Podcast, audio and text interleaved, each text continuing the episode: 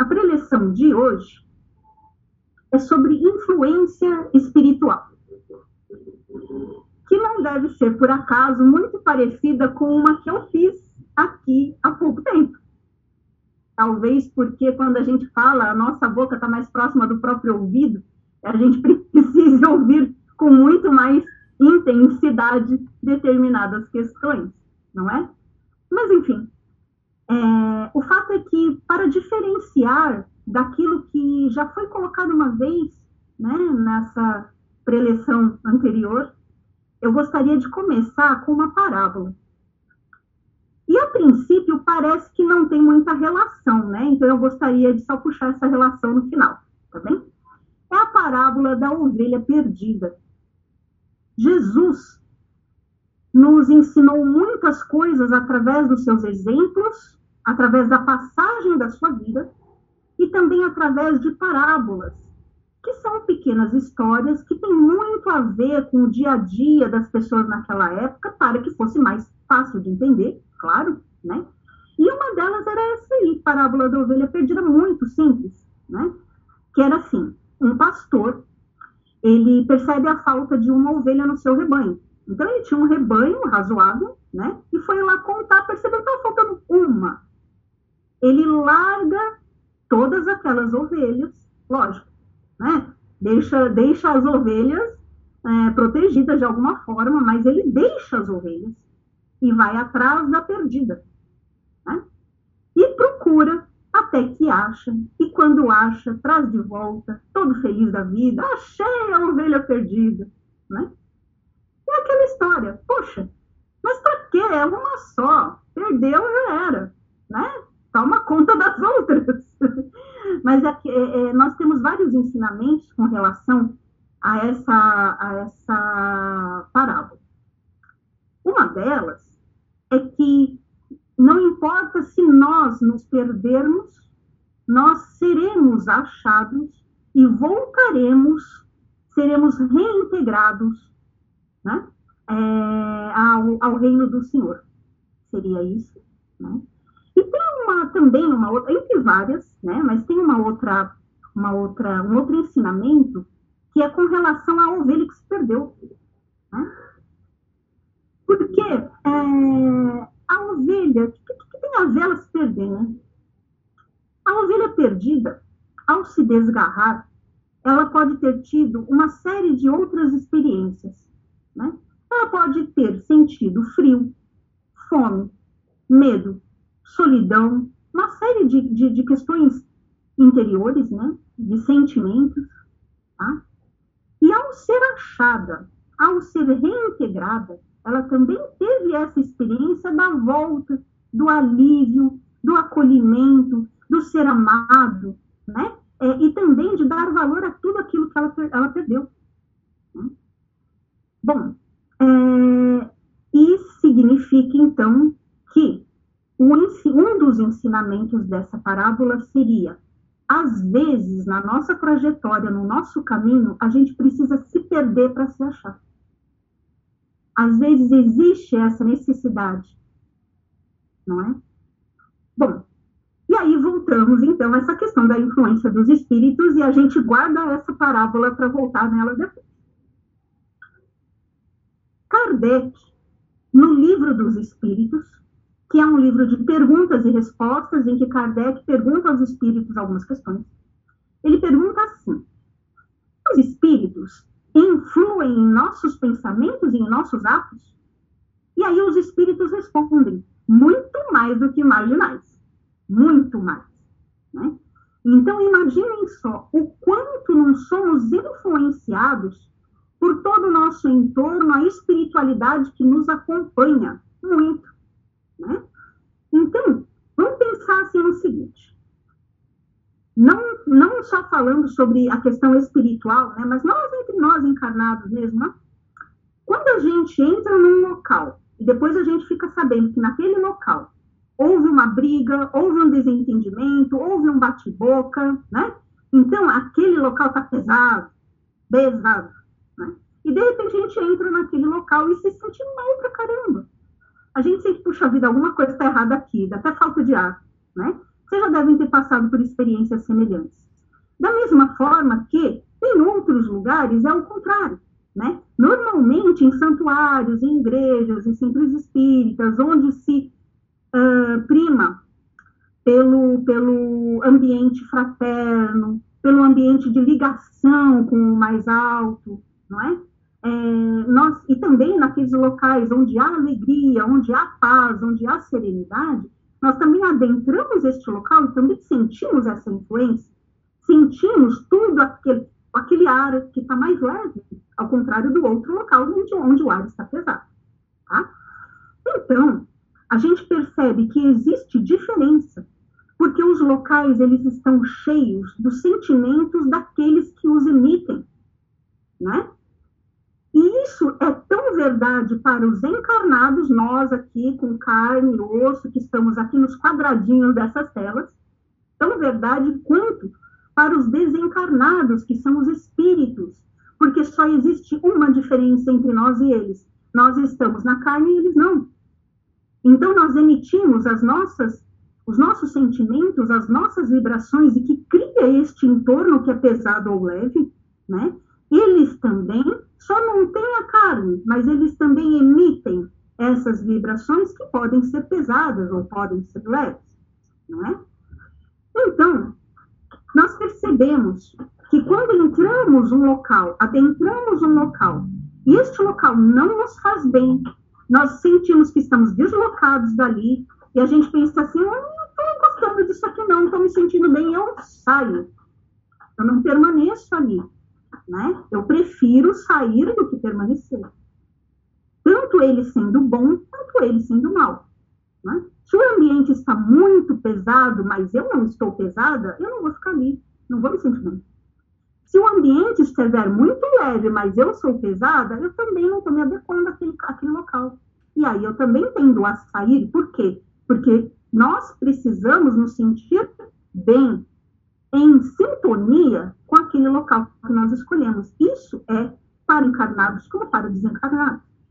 Tá? Então, a gente já pode começar a pensar que tudo que nós sentimos dentro de nós, tudo que nós criamos no nosso entorno, no nosso redor, a partir dos sentimentos que emitimos, a partir dos pensamentos que temos, não é? Cria ao nosso redor, ao nosso entorno, uma aura. Né? É da mesma forma como a gente chega numa pessoa, a pessoa está vibrando mal, mal, mal, mal, mal, desequilíbrio e nós não estamos na mesma faixa, não dá vontade de repelir?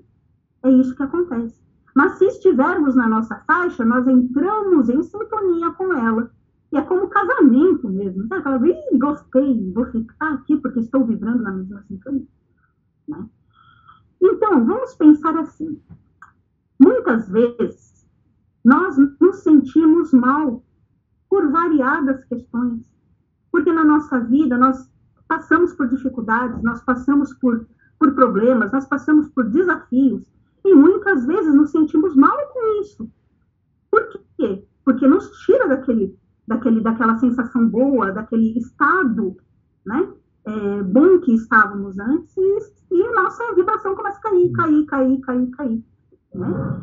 E aí, o que, que, nós, o que, que acontece? Nós muitas vezes buscamos, através dessa percepção, olha, alguma coisa está acontecendo de errado na minha vida. Né? Tem alguma coisa que não está batendo, está boa. Eu preciso renovar o meu coração. Alguma coisa está acontecendo e a gente busca ajuda espiritual. Né? No centro espírita, tomando passo, ou em qualquer outro lugar que tenha essa conexão com o mais alto, que nós chamamos Deus, mas que outras religiões podem ter outro nome, né? Porque todos eles fazem essa reconexão com o Pai, independente da religião que a gente escolhe, tá?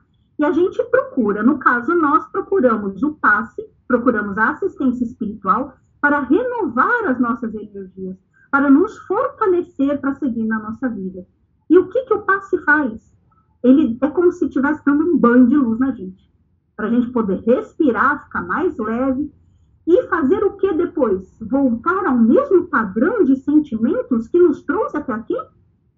Isso não é nem produtivo não é? O que acontece com o passe, né, é que a assistência espiritual, a ajuda do plano espiritual é que eles nos auxiliam para que as nossas energias sejam renovadas, para que nós nos sintamos mais leves, como se estivesse mesmo tomando um banho, sabe? Aquela nhaca, aquela energia ruim vai embora. E a partir desse momento, nós podemos juntar forças para promover uma mudança interior, para que as nossas vibrações, as nossas emissões não sejam mais aquelas. Porque quando nós começamos a vibrar melhor, como, quando começamos a emitir outros tipos de sentimentos, de pensamentos, enfim, nós criamos ao nosso redor, no local onde nós estamos, no nosso entorno, né, aquilo que nós é, queremos atrair, aqueles que estão no mesmo padrão de sentimentos que nós. Certo?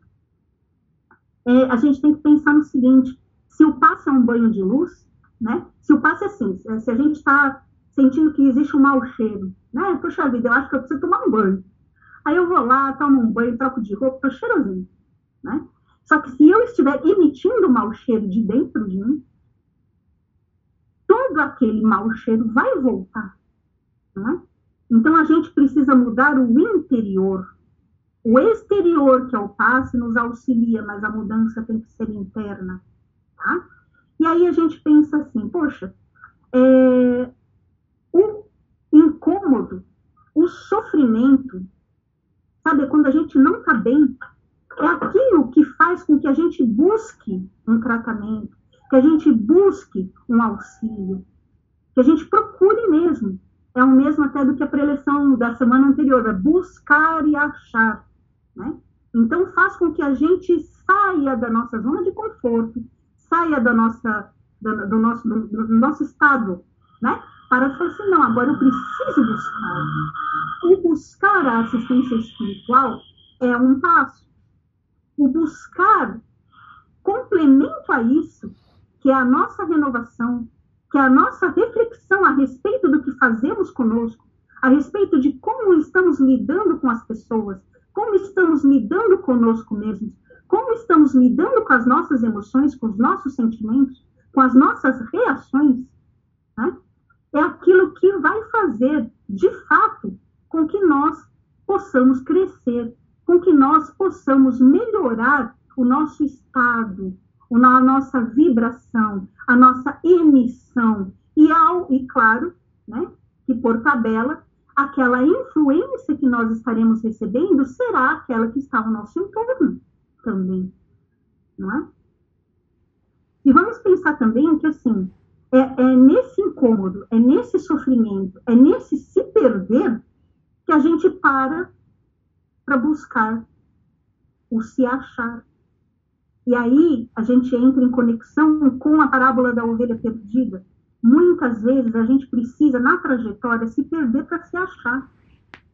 Então, não é vergonha nenhuma o fato de estarmos procurando o auxílio, o fato de estarmos aqui neste momento, todos juntos, buscando as mesmas coisas. Não! Nós precisamos pensar que isso não é vergonha nenhuma. Isso, na verdade, nós precisamos nos orgulhar disso, assim, olha, estamos no caminho correto. Estamos buscando algo que está acima de nós, para que nós possamos estar melhor e que isso, agora, nós temos a, é, nós temos a, a, a possibilidade hoje de ver, porque amadurecemos o suficiente, nós temos a oportunidade hoje de perceber que também isso depende de nós. Isso não depende só do plano espiritual, isso não depende só dos trabalhadores que vêm dar o passe. Isso depende também da nossa atitude interna. É isso que vai fazer com que a cura de fato aconteça, porque ela se procede de dentro para fora. Sabe aquela historinha que o pessoal fala assim?